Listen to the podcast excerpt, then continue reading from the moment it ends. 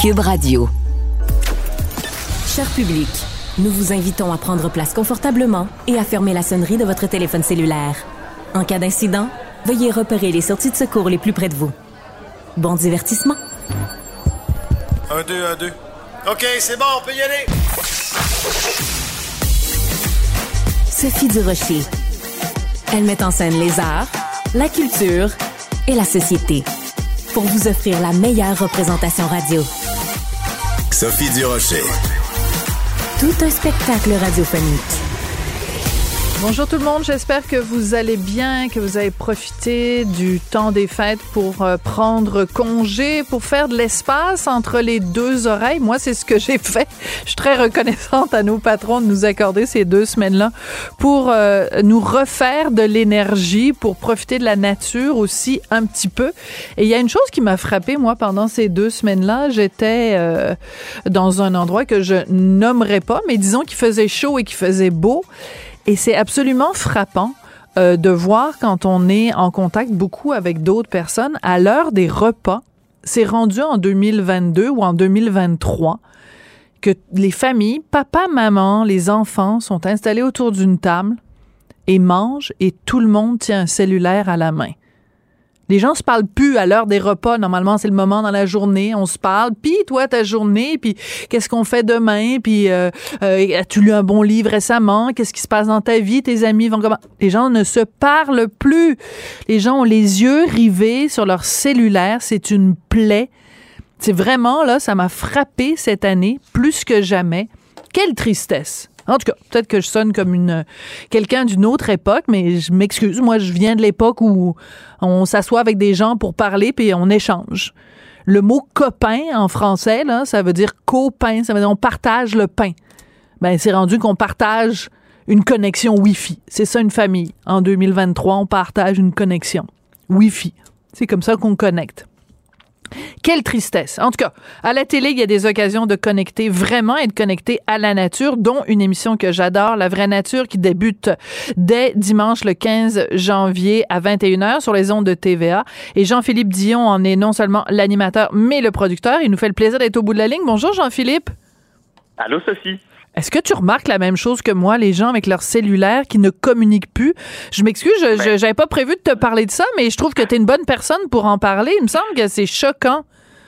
Mais c'est drôle que tu dises ça parce que, tu sais, moi-même, à la maison, je me pose beaucoup de questions là-dessus, là, tu sais, parce que c'est facile, hein, dans une conversation, autant avec des amis qu'avec mon fils, avec mon chum, de dire, ah non, mais je veux juste voir une information, ou je veux juste aller voir en quelle année euh, telle personne est décédée, ou tu sais, comme, on veut tous faire ça, mais nous autres, on essaie vraiment de se le rappeler à la maison, de laissons le téléphone, là, à distance de, de la table pour qu'on puisse passer nos repas sans téléphone, puis après ça, on ira les rechercher, mais c'est pas toujours évident, j'avoue, j'avoue, j'avoue. Ouais. Est-ce que tu dois faire ça avec tes invités à la vraie nature? Parce que j'imagine que tu leur demandes quand même de s'isoler du, du reste de leur vie pendant euh, Ouais. plusieurs heures de tournage, en plus de, de, de se connecter à d'autres puis de se connecter à la nature. Est-ce que tu dois avoir des règles très claires en disant vous n'avez pas le droit de consulter vos cellulaires quand vous êtes au chalet de Jean-Philippe? Ben, en fait, on kidnappe le cellulaire à l'arrivée des invités. Ouais. Donc, euh, il y a ce que moi j'appelle la glacière à cellulaire. Donc, euh, j'ai une espèce de petit bac que j'ai vraiment depuis le début de la vraie nature, il y a cinq ans. Et euh, je demande aux invités de déposer leur téléphone Ouais. dedans à l'arrivée. Puis évidemment, après ça, si on a reçu euh, la vice-première ministre du Québec, Geneviève Automne, Guilbeault, oui. je- exactement. C'est sûr que je lui ai permis d'aller consulter son téléphone, la mairesse de Montréal, Valérie Plante. Donc ça, c'est tout à fait normal. Mais en même temps, je, je, je, je m'assure vraiment quand même qu'ils ne soient pas sur leur téléphone parce que je veux qu'ils apprennent à se connaître aussi. Je veux pas qu'en dehors des moments de, tournage, les invités soient euh, chacun sur son téléphone ou dans sa chambre. Je veux qu'ils discutent, je veux qu'ils apprennent vraiment à, à se découvrir. Alors justement, tu veux qu'entre les prises, les gens puissent se connecter, mais il y en a qui choisissent de se connecter à la nature. Pareil que vous avez perdu Va- Valérie Plante euh, dans, dans la forêt autour du chalet. Enfin, perdu, peut-être pas, là, mais euh, ça a dû être un, petit moment d'angoisse quand même. Non, mais exact. En fait, c'est que les invités cette saison vraiment arrivaient au chalet en ayant vraiment le sentiment qu'ils qu'il s'en venait au chalet d'un ami passer une fin de semaine pour se reposer. Donc, je le prends de, de jolie façon là, parce que je me dis, ça veut dire que notre émission fonctionne bien, les gens sentent qu'ils vont pouvoir se déposer, relaxer mais ça fait en sorte qu'il y a des moments drôles. Par exemple, Paul Piché euh, nous a appelé la veille du tournage pour dire est-ce que je peux apporter mon vélo? Moi, dans l'après-midi, j'irai faire du vélo. Mais évidemment, on a dit Paul, c'est cute. Évidemment, pendant l'après-midi, on va être en tournage. Mais ben il n'y aura pas vraiment de moment de disponible. on a Guillaume Cyr, le comédien, qui est arrivé avec son gros sac d'épicerie, plein, plein, plein de jeux de société, des bonnes bouteilles de vin. Il disait, moi, dans un chalet, j'ai besoin de jouer à des jeux de société. évidemment, on n'a pas eu le temps de jouer encore ben là, au jeu. Puis Valérie Plante, ben, en a profité pour faire du yoga sur le bord de la rivière, donc pour ah. aller relaxer, se reposer. Mais ça, c'était parfait parce que c'est entre deux moments de tournage. Mais c'est juste que nous, on le savait pas. Donc, évidemment, il y a eu un petit stress de mon Dieu, est-ce que la mairesse s'est fait kidnapper sur le terrain à Sutton? Mais évidemment, ça a pris deux minutes et on l'avait retrouvé. Alors ça, c'est très intéressant parce que ça veut dire que justement, les gens ont vraiment euh, euh, intégré le concept d'aller euh, au chalet. Et en même temps, c'est un chalet qui est pas comme les autres parce que habituellement, quand on va au chalet de ses amis, on ne profite pas pour faire des, des, nécessairement des confidences puis confier des choses personnelles ou faire des déclarations choc. Alors qu'à ton chalet, à toi, c'est le cas. J'ai demandé à mon collègue Tristan d'isoler un petit moment de la bande annonce où il y a plusieurs de tes invités qui font les uns à la suite des autres des déclarations choc. On écoute ça.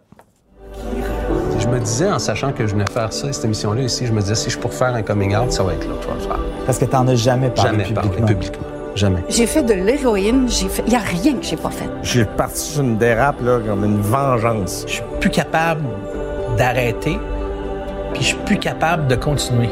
It's enough. Ou je vais en tuer un, ou je vais me tuer mais il faut qu'il arrive quelque chose. Alors, on a entendu euh, l'un après l'autre euh, Denis Bernard, on a entendu Laurent Jalbert, Michel Courtemanche, Sylvain Marcel, et on vient d'entendre Ricardo. Mhm. Et moi, je capote sur ce que tu as dit, Ricardo. Je sais que tu vas pas tout nous révéler, mais j'ai l'impression qu'on on, on va découvrir un côté peut-être plus sombre de Ricardo l'arrivée. Mais Ricardo, là, il est ailleurs dans sa vie. Là, moi, j'ai, Ricardo, c'est un gars charmant que j'ai croisé plein de fois sur, à des premières, des événements, des trucs comme ça. Donc, on s'est toujours parlé sans vraiment se connaître. Et là, l'homme qui s'est assis devant moi pendant ces deux jours-là n'avait rien à voir avec l'homme que j'avais rencontré les ah, dernières années. Oui, oui, vraiment. sa barbe là, qu'il a dans son visage, c'est un peu le signe de la reprise du contrôle de sa vie, de qui il est. Euh, il y a toute une réflexion par rapport à sa vie. Après ça, je pense pas qu'il est allé encore complètement au bout de cette réflexion-là. Je pense pas qu'il est prêt à communiquer tout ça, mais vraiment, il se passe quelque chose. Puis, ce qui était très étonnant pendant cette fin de semaine-là, c'est que Ricardo était avec Serge Denoncourt. Oui. Puis, Évidemment, on imagine ces deux hommes-là, puis on se dit, ils n'ont rien à voir. C'est deux gars complètement différents. Mais la confidence que Ricardo euh, a faite, donc, en parlant justement que, bon, il était assez, puis il n'en pouvait plus, mais c'était pendant son enfance. Et Serge écoutait ça avec les grands yeux, hein. parce que je pense que les deux ont vécu à peu près les mêmes affaires dans leur enfance et ils sont devenus ultimement des hommes totalement différents, mais il y avait vraiment un point en commun très, très fort pendant l'enfance. Alors, je te dirais, il y a une grande différence entre Serge Denoncourt et Ricardo Larrivée. C'est que Ricardo Larrivée, il est sympathique, puis Serge Denoncourt, quel gars bonhomme grincheux. Non, non, je le taquine parce qu'on est chroniqueurs tous les deux à l'émission Le Monde à l'envers. Puis euh, c'est quelqu'un qui sait égratigner, mais je pense qu'il porte en lui aussi, Serge, justement, tellement d'égratignure que c'est comme une espèce de carapace qui se fait. Euh, comment t'expliques euh, après toutes ces années de la vraie nature que tu arrives encore, c'est-à-dire que je, te l'ai déjà dit, hein, c'est sûr qu'il y a des gens qui pleurent dans ton chalet, mais c'est pas ça, ce n'est pas que ça. Ce serait réducteur de dire, ah, les gens, ils vont là puis ils se mettent à pleurer. Mais tu arrives à aller chercher, tu sais, Léonard Cohen disait, il y a une faille en toute chose, une brèche en toute chose, et par là rentre la mm-hmm. lumière. Je pense que c'est ça que tu fais à ton émission. C'est pas tellement la brèche qui nous intéresse, c'est la lumière qui passe à travers. Ben, en fait, c'est que moi, ce qui m'intéresse quand je prépare une entrevue, c'est de trouver il est où le point de réflexion de la personne en ce moment? T'sais, moi, en ce moment, il y a, mettons, je sais pas, là, je réfléchis à où je veux vivre dans la vie, à, quel genre d'homme je veux être dans les prochaines années, à, puis cette brèche-là, en fait, qui est mm. notre point, là, qui, qui est pas tout à fait, qui qui est ouverte, puis qui est en train de se rapprocher, mais c'est cette brèche-là qui est intéressante, puis c'est là, je trouve qu'il faut aller, parce que c'est là que la personne est en pleine réflexion en ce moment, qu'elle va nous donner du nouveau jus, là, du nouveau contenu, parce que c'est frais, c'est dans sa tête en ce moment. Fait que, moi, c'est vraiment ça. J'essaie juste de trouver où la personne en est dans sa vie en ce moment. Sa réflexion est à propos de quoi, puis c'est là que je construis mon entrevue. Alors ça, c'est très intéressant. Tu as une autre euh, nouveauté aussi cette année qui est très attendue. Ça s'intitule, mais c'est on est ailleurs, puis en même temps, il y a oh, des choses, il y a des choses aussi en commun. C'est le contact avec la nature, c'est une certaine forme de mise en danger, même si c'est une mise en danger beaucoup plus physique. C'est l'émission Sortez-moi d'ici. Ça va commencer le dimanche 19 février à 18h30, toujours à TVA. On écoute un petit extrait de la bande-annonce. Moi, dans la vie, là, tout me fait peur. Tout. Honnêtement, c'est ça que j'ai Je suis intolérant à la chaleur. C'est ça qui me fait le plus peur. Moi, toutes les épreuves que dans cette émission-là, c'est toutes des affaires qui me font peur. Il y a une grosse. Alors, le mot qu'on a entendu le plus souvent jusqu'ici, c'est le mot peur. Est-ce que c'est une émission de peur? ben, pas du tout, non. Puis, en fait, c'est que pour moi, ce format-là, donc euh, sortez-moi d'ici, c'est un format parfait parce qu'il y a plein de couches d'émotions. La peur fait partie de ces émotions-là, mais il y a aussi le courage, il y a la bravoure, il y a le rire. Tu sais, il y a vraiment beaucoup, beaucoup de choses parce qu'évidemment, donc, c'est dix personnalités qui passent donc à peu près un mois isolées dans un camp au Costa Rica. Alexandre Barrette et moi, on anime donc ces émissions-là chaque semaine. Donc, évidemment, nous, en tournage, chaque jour, on allait leur rendre visite au camp pour leur annoncer le but de la journée c'est une émission, en fait, où les sentiments sont bons parce que les participants travaillent ensemble pour amasser, en fait, des aliments qui vont les aider à mieux manger. Puis, ultimement, le soir venu, il y a un défi qui fait qu'il y a une élimination, donc une personne qui va quitter le camp. Mais, mais comme les candidats travaillent ensemble, ben, ils, ils se dépassent ensemble, ils ont peur ensemble, ils vivent des moments de, de, de stress intense ensemble ça, c'est beau de voir le monde se serrer les coudes, travailler ensemble. Puis, ça donne lieu à des rencontres complètement improbables. Tu sais, Colette Provencher, puis Jean-François Mercier, le gros cave, ensemble dans un camp, ça n'a pas de bon sens. Puis, de voir que Colette, finalement, est plus brave que Jean-François. Ah ouais?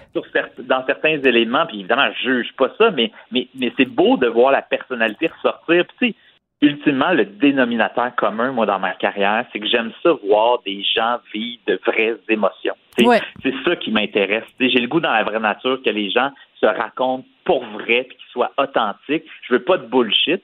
Puis, à sortez-moi d'ici, ben, ils n'ont pas le choix, les invités, ben, les, les participants, d'être authentique parce que j'allais dire bout de vierge, mais on les met dans des, un contexte qui est juste pas de bon sens. Puis à un moment donné, tu peux pas être dans, dans la retenue tout le temps. à un moment donné, tu n'as pas le choix de te laisser aller à dormir comme ça euh, dans le milieu d'un camp, avoir des serpents autour de toi. Euh, c'est ça.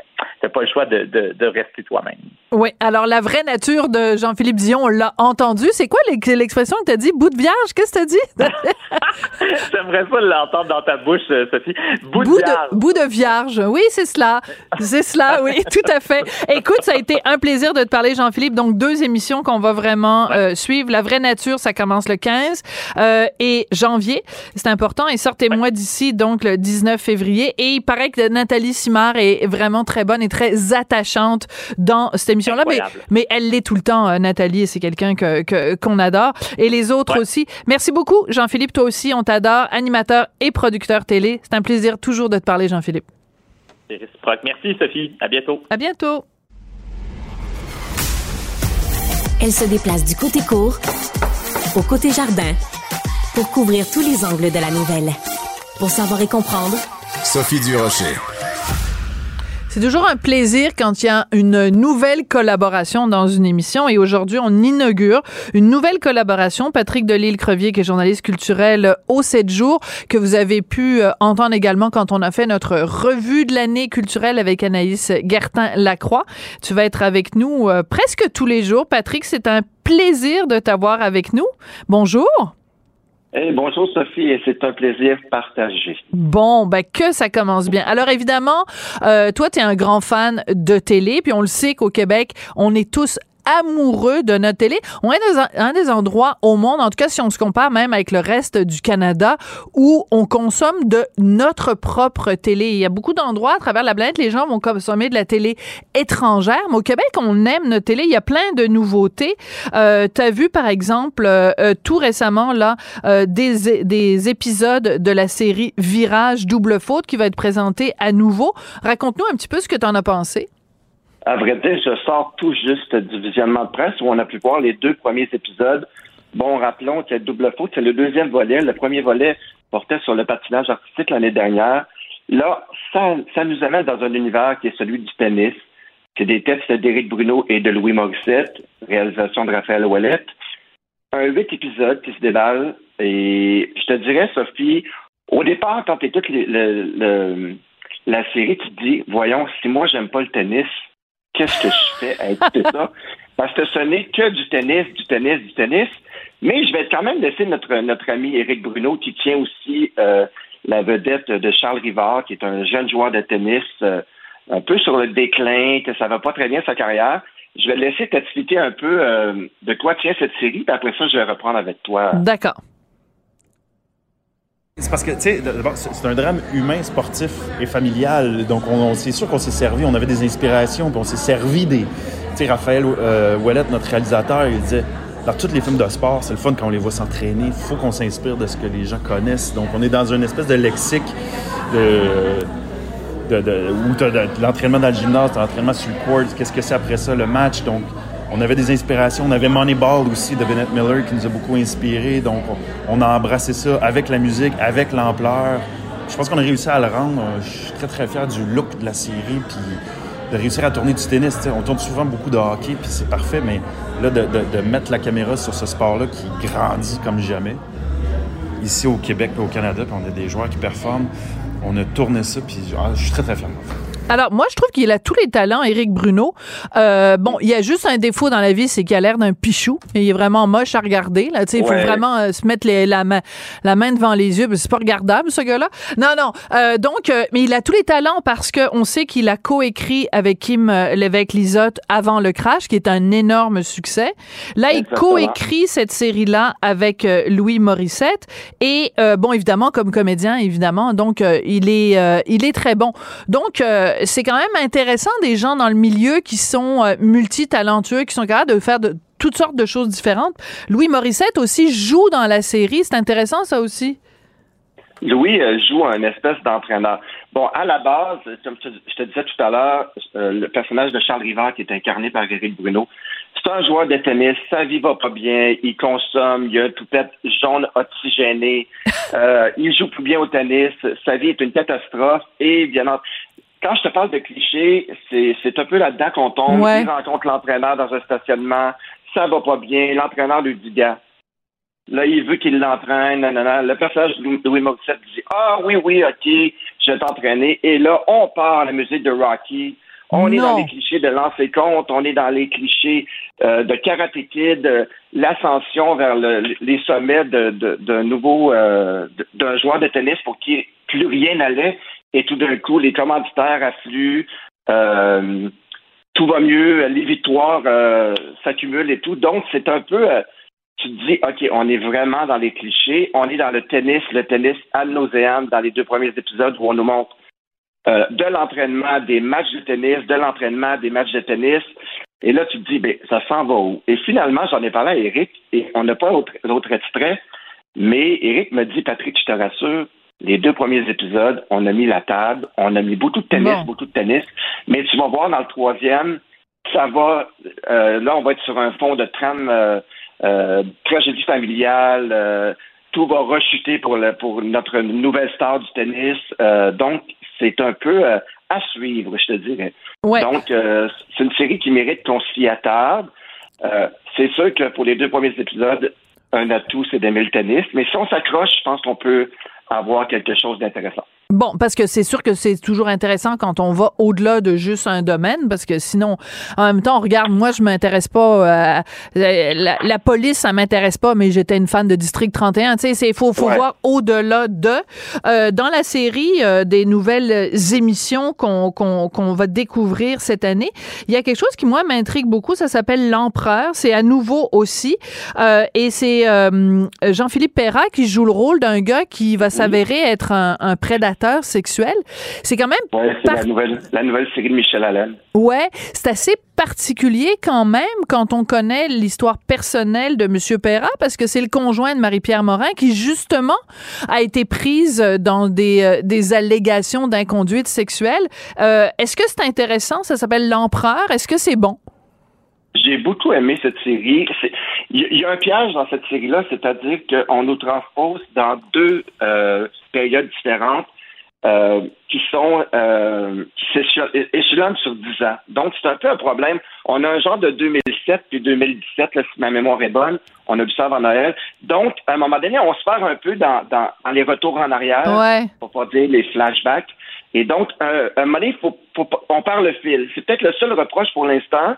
Euh, puis encore là, les deux premiers épisodes, c'est un peu, euh, on met la table, on nous présente ce beau mec à qui tout réussi, euh, qui commence dans le milieu de la pub, et on voit un peu son ascension. Et tranquillement, dans le deuxième épisode, on devine que euh, il y a, y a peut-être un fond d'abuseur en devenir là-dedans. Et je pense que ça va être la construction un peu d'une espèce de monstre euh, abuseur dans, dans, dans cette série-là.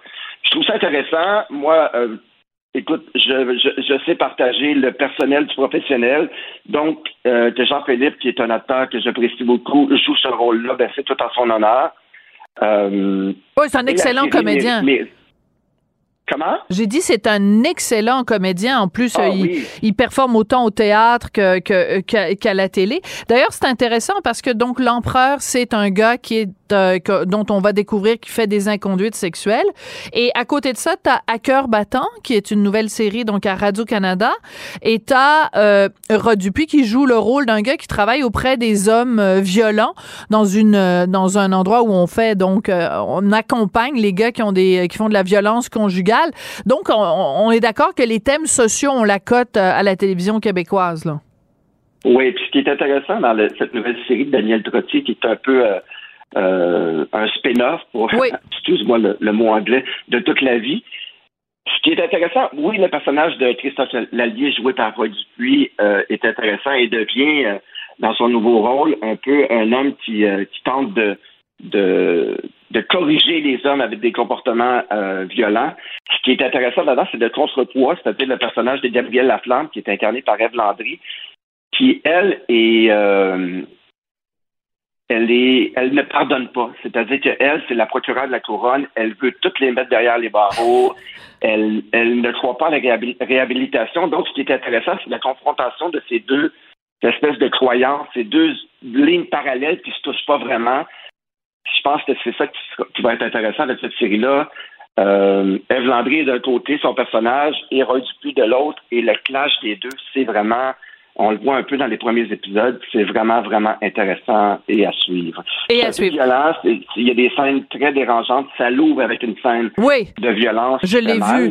Oui, oui, ça fait très Ouais. mal. Puis, euh, bon, de la violence conjugale, c'est toujours assez difficile. Puis, en même temps, euh, euh, bon, euh, que ce soit Daniel Trottier qui écrit euh, À cœur ouvert, et que ce soit tout à l'heure, on parlait de, de, de Michel Allen qui écrit L'Empereur, c'est des gens qui nous ont quand même habitués aussi à, à un certain Ouais. nombre de choses. Je sais que ben, mon collègue Guy Fournier trouvait ça un petit peu trop violent, à cœur battant. Moi, personnellement, ben, je veux dire, si on parle de violence conjugale, faut toujours bien qu'on voit quelqu'un en train de mettre des taloches Ouais. à quelqu'un d'autre. hein. Exactement. Tu sais, quand on regarde Rocky, on dit pas Oh mon Dieu, il a mis des gants dans sa face. Hey, chose, parce que ça s'appelle de la boxe. Merci beaucoup, Patrick. Ça a été très chouette comme première chronique. Patrick Delisle-Crevier, qui est journaliste culturel au 7 jours, qui va être avec nous sur une base régulière. Bienvenue dans l'équipe. Merci beaucoup, Patrick. C'est un plaisir, Sophie. À demain. Qu'elle soit en avant ou en arrière-scène, Sophie Durocher reste toujours Sophie Durocher. Alors, vous avez connu Andréane Marquis peut-être euh, comme euh, ancienne gagnante d'une des éditions d'Occupation Double, ou peut-être si vous êtes dans le domaine politique, vous vous souvenez d'elle comme attachée politique de l'ancien ministre de l'Éducation euh, Yves Bolduc.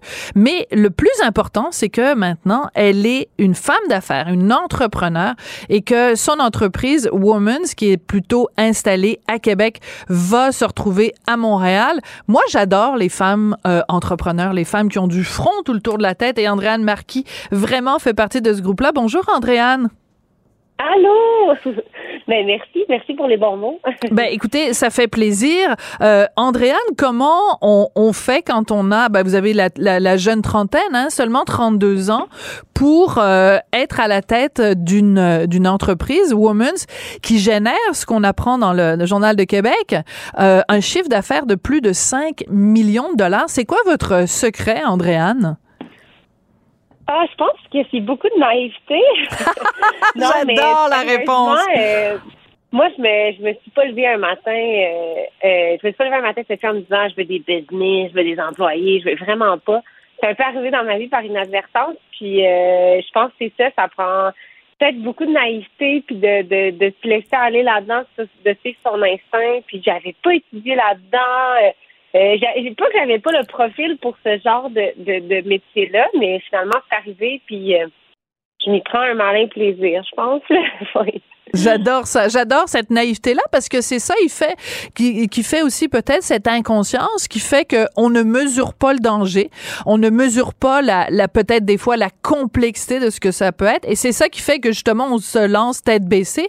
Alors, vous parliez tout à l'heure d'un de, d'un certain nombre d'employés. Vous en avez 34 maintenant. Euh, donc, Women's, bon, euh, je vais vous chicaner parce que, bon, moi, j'aime bien les noms d'entreprises plus francophones. Pourquoi vous avez décidé d'appeler ça Women's? Mais je vous taquine, hein, c'est pas, je, je vais pas vous ben taper sur les doigts très fort. euh, vous savez, c'est vraiment arrivé, euh, on cherchait un nom euh, comme ça, puis avec euh, notre agence créative, puis à un moment donné, on était qu'avec des gars, puis il y a des gars qui ont dit, hey, s'il y a de la bromance, pourquoi il n'y aurait pas de la woman? Puis ça a juste un peu éclaté comme ça, mais bon. c'est que sa connotation anglophone. Mon père appelle ça woman. Ah? Ça dépend comment tu le dis. Je pense qu'il il, est sûr que c'est comme ça que c'est woman. Fait que je pense que ça, ça dépend comment. C'est trop mignon.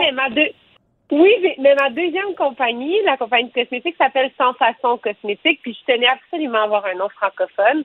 Et je, je, me suis repris sur l'autre, si on peut dire. Voilà, c'est ça. Donc, euh, les, les, choses euh, s'équilibrent. Donc, euh, c'est une compagnie qui fait des vêtements. vous avez commencé vraiment de façon virtuelle, c'est-à-dire c'était une boutique en ligne. donc, une question de base que peut-être beaucoup de gens se posent, comment on fait pour commencer en ligne pour ensuite être dans la brique et le mortier, comme on dit? Ben, je vous dirais que nous, d'arriver dans le, dans la boutique physique, c'est vraiment une réponse à la demande. Même si euh, c'est certain que la pandémie nous a donné une vitesse grand V pour le web, pour les gens qui se sont mis à consommer sur le web plus rapidement que prévu. Mais il y a une grande, grande, grande partie de la clientèle qui n'aime pas ça, qui veut essayer les vêtements, qui veut les porter, qui veut les toucher. Euh, fait que nous, ça a été vraiment de, de répondre à cette demande-là. Puis, euh, quand on a annoncé, c'est ça, aujourd'hui qu'on arrivait dans le Grand Montréal, euh, cette demande-là, là, puis la réponse, à l'est. Les clientes, ce matin, on, on, on, demande à nos clientes de choisir où on va à Montréal. Est-ce qu'on va à Brossard? Est-ce qu'on va à Laval? Est-ce qu'on va à Centre-Ville-Montréal? Et depuis ce matin, je pense que juste avant de rentrer en entrevue, j'ai regardé, puis c'est environ 6200 personnes qui ont répondu à choisir la ville où ils iraient. Oui, oui, fait que, la demande, elle existe pour ce genre de choses. C'est pas vrai que le, que le retail est décédé en, physique, vraiment pas, au contraire. Puis je pense que la pandémie, oui, on, on va vers le web, mais ce contact-là, d'humain à humain, on le recherche encore plus peut-être. Ben, totalement. pour nous, c'est. Ben, je vais vous faire une confidence. Oui, allez-y. Mais je vais vous faire une confidence. Je n'ai jamais acheté de vêtements en ligne. Je suis pas capable. C'est pour moi c'est une aberration. Je peux acheter un livre en ligne parce que j'ai pas besoin de le toucher le livre pour euh, savoir s'il sent bon ou s'il euh, s'il a une belle couleur. Mais je suis incapable d'acheter des vêtements en ligne. Je sais pas. Moi, est-ce que ça va bien tomber sur ma tête? Est-ce que ça... Alors, c'est pour moi, c'est super important. Et moi, ce que j'aime dans votre histoire, c'est pour ça que j'ai j'ai j'ai beaucoup aimé le texte d'Élisa Cloutier dans le Journal de Montréal, Journal de Québec, c'est que justement, vous êtes vous êtes à Québec, vous venez à Montréal. Euh, on est tellement dans une société montréalo-centriste qu'on a l'impression des fois, quand on lit les médias, que en dehors de Montréal, il se passe rien. Ben là, moi, je trouve ça bien que ce soit vous de Québec qui veniez nous faire la, leçon pour nous montrer comment ça se passe aux gens de Montréal. J'adore cette histoire-là. Ouais, ben, c'est drôle parce que quand j'ai eu l'idée de partir Woman, euh, je, suis déménagée à Montréal un an. Euh, parce qu'on m'avait dit que si je voulais faire des affaires dans le domaine de la j'étais obligée d'aller à Montréal. Euh, finalement, moi, je suis une fille de l'île verte là, dans le Bas-Saint-Laurent. Le Oui. fait que ça n'a pas fonctionné du tout, mon expérience. J'ai vraiment pas aimé ça. Puis, je suis revenue à Québec. Puis, euh, finalement, on peut faire des affaires sans être à Montréal. Mais c'est fou parce que, tu sais, vous, quand on regarde là, sur le web, mettons, la majorité de nos ventes, notre trafic est où? Il y a Montréal, mais il y a tellement Ben. Montréal, non, en même temps. Il y a tellement de monde à Montréal qui n'a aucune idée c'est qui Woman, qui n'a aucune idée c'est quoi qu'en même temps, nous, on est super contents de dire, ben, on arrive, on peut-être arrivé à se faire connaître euh, dans, dans cette ville-là qui, qui est comme, euh, qui est une géante ville, mais qui, qui peut-être, justement, peut-être qui est plus difficilement atteignable, mais c'est un autre, un autre domaine, pour te dire. Alors, women, ce sont des vêtements ou womans, comme dit votre père. J'adore ça. C'est absolument charmant. Et vous avez une ligne de co- cosmétiques vegan, donc sans façon. Euh, pourquoi c'est important d'avoir euh, des produits donc qui ne contiennent aucun produit animal ou qui n'ont pas été testés évidemment sur des animaux? Pourquoi c'est une préoccupation qui est importante pour vous, Andréane? Euh, ben, je vous dirais que c'est comme quand j'ai commencé à penser à- au domaine du cosmétique, c'est un peu une préoccupation qui est arrivée de en discutant avec les laboratoires, en discutant comment c'était fait. Euh, pour être hyper, hyper transparente, c'était pas un grand cheval de bataille en partant. Moi, ce que je voulais, c'est créer des produits de qualité. Après ça, en discutant, ben, c'est un peu, euh, un peu euh, inévitable de s'en, aller vers là pour plein de raisons. Par, par contre, ça, a vraiment ses limitations. Créer un mascara vegan, c'est pas facile. Pourquoi? Fait que ça a vraiment, ben, c'est vraiment des ingrédients dans justement un mascara, tu sais, que les composants, tu sais. Puis là, quand on parle de vegan, là, je vous donne une, une idée. On, on- nous, on va sortir un- cette année, en 2023, un masque capillaire pour les cheveux. Ben, il y avait 0,01% qui venait probablement d'une sorte de miel. Le miel vient de l'abeille. Pour commencer la programmation complète, tu sais, c'est, c'est assez complexe. Fait que, puis quand on change une formule, on retombe en stabilité pendant trois à six mois. Tu sais, c'est, Donc, même le Là, miel. encore là, j'étais très naïve. là. Ouais. Oui, oui, parce que le miel vient de l'abeille. Oui, oui, non, je que, comprends, mais donc vous êtes, euh, quand on dit vegan, là, c'est vraiment, euh, c'est vegan pur et dur, parce que bon, euh, le miel quand même, le- le- le- l'abeille, euh, en tout cas, mais je comprends, je comprends. Les gens, en effet, qui sont vraiment vegan pur et dur, ils ne mangent pas de miel parce que ben, ça fait travailler l'abeille, puis on considère que c'est produit euh, animal. Euh, vous vous voyez où, mettons, dans, dans cinq ans pour votre entreprise? Est-ce que, est-ce que vous vous voyez continuer avec ces entreprises-là? Est-ce que vous voyez à la tête d'un, d'un empire? Je sais pas, mettons, comme une, une Lise à une autre, euh, une autre génération, une Danielle Henkel, des, des femmes entrepreneurs qui ont vraiment bâti des empires. Est-ce que c'est comme ça que vous voyez, Andréane? Euh, ben, c'est certain que c'est pas. euh, mais tu sais, moi, c'est ça. Si on m'avait dit il y a cinq ans que je serais où je suis, je vous aurais pas cru, là. fait que c'est un peu difficile pour moi de, de me projeter, mais tu sais, j'ai j'ai le.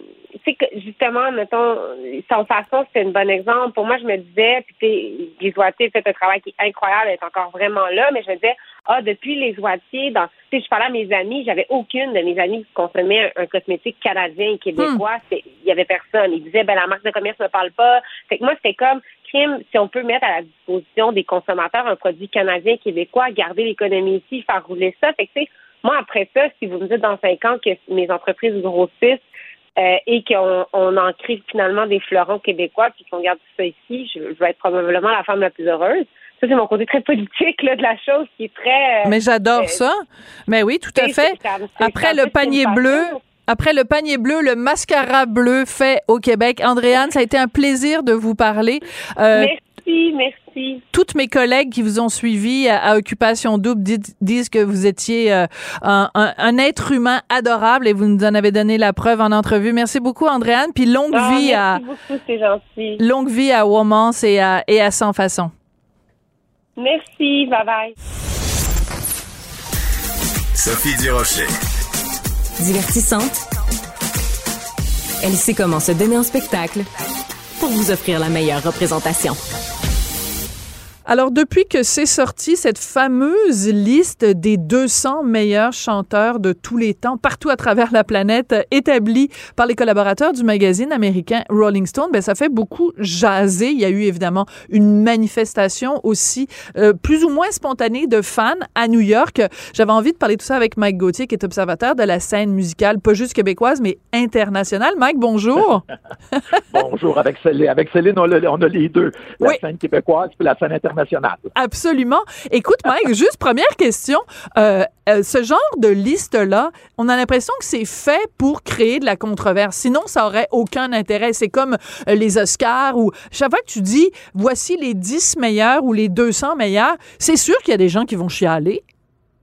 Tout à fait, parce que de toute façon, le magazine Rolling Stone a des critères tellement mais tellement pointu. Là. Moi, euh, quand j'ai commencé à m'intéresser à la musique dans les années 70-80, je lisais beaucoup, je m'inspirais du Rolling Stone qui publiait des livres, parce qu'il n'y avait pas aujourd'hui, comme aujourd'hui, toutes les critiques en ligne faciles à trouver. Alors moi, je m'achetais la Bible du magazine Rolling Stone et tous les albums que j'aimais, je faisais planter. Il y avait tout un étoile et demi, ou ben, disait, c'était oublié. Puis là, là, je venais en, en sapristi, parce que je me disais, voyons donc, je suis pas niaiseux tant que ça, il me semble, mais là, c'était ça, le magazine Rolling Stone c'est ça. C'est très pointu, c'est très marginal. Et si c'est un succès de masse, ah ben là, oublie ça. Ben oui. C'est sûr et certain que tu vas te faire ramasser dans leur critique.